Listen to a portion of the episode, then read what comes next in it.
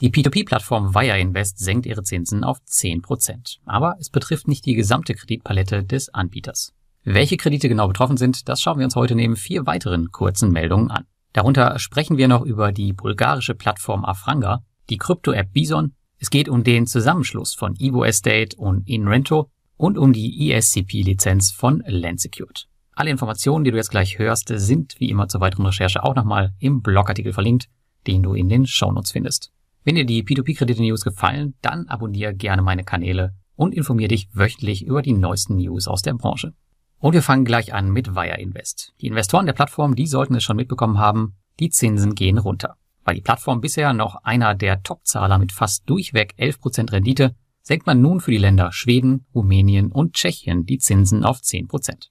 Das ist für mich persönlich ein bisschen ärgerlich, weil ich gerade im Januar angefangen habe, hier monatlich die Zinsen auszuzahlen, weil ich ein bestimmtes Level jetzt erreicht habe von meinem Investment. Und das bedeutet jetzt gegebenenfalls, dass ich den Basisbetrag für mein Portfolio noch einmal anheben muss, um mir die 100 Euro pro Monat auszahlen lassen zu können.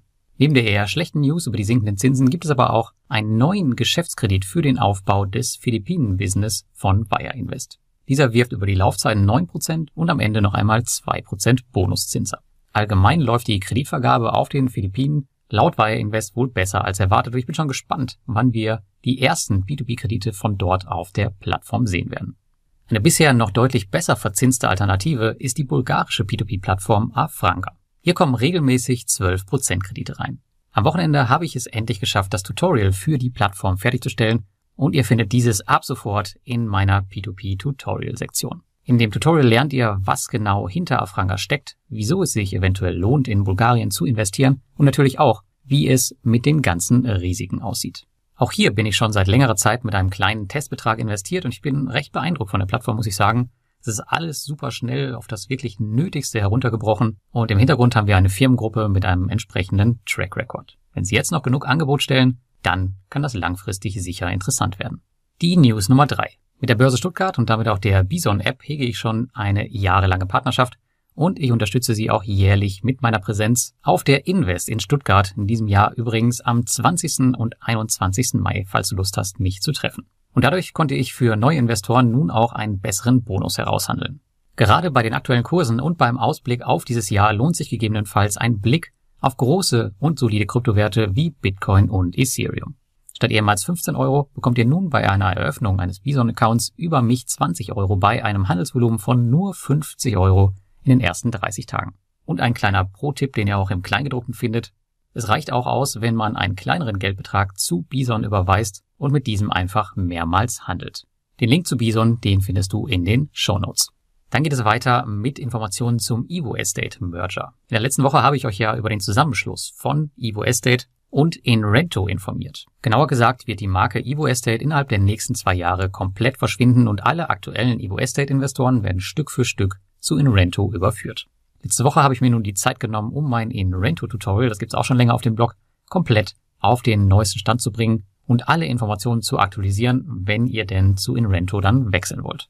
Daneben gab es in der letzten Woche auch noch einmal ein Webinar zum Merger, welches alle Themen in über 70 Minuten detailliert erklärt. Dieses Webinar sollte ein absolutes Muss für jeden Evo Estate Investor sein, um eine Entscheidung zu treffen, ob man die Zusammenführung mitmacht oder den Ausstieg wählt, was natürlich auch möglich ist.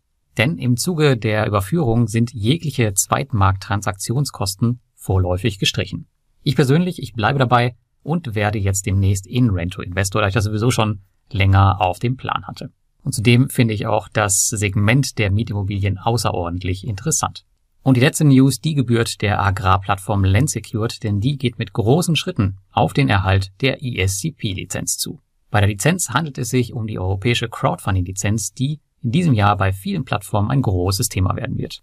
In der letzten Woche bekam man die Nachricht der lettischen Aufsichtsbehörde, dass eine erste Due Diligence im Rahmen der ESCP-Lizenzierung zu einem positiven Ergebnis gekommen ist. Das bedeutet, dass es Landsecured während der Bewerbungsphase erlaubt ist, ohne Einschränkungen weiterzuarbeiten. Lensecured ist eine super spannende Plattform in einem Kreditsegment, was viele von euch so noch nicht in ihrem Portfolio haben. Ich bin schon als Investor mit einem Testbetrag seit Januar 2021 an Bord, werde die Plattform jedoch mit hoher Wahrscheinlichkeit in diesem Jahr auch offiziell mit einem größeren Betrag mit ins Portfolio aufnehmen. Falls die Plattform für dich in Frage kommt und du da starten willst, dann denk dran, den 1% Cashback-Bonus nach 180 Tagen mitzunehmen. Und damit sind wir für heute am Ende. Ich wünsche euch eine schöne Woche und bis zum nächsten Mal.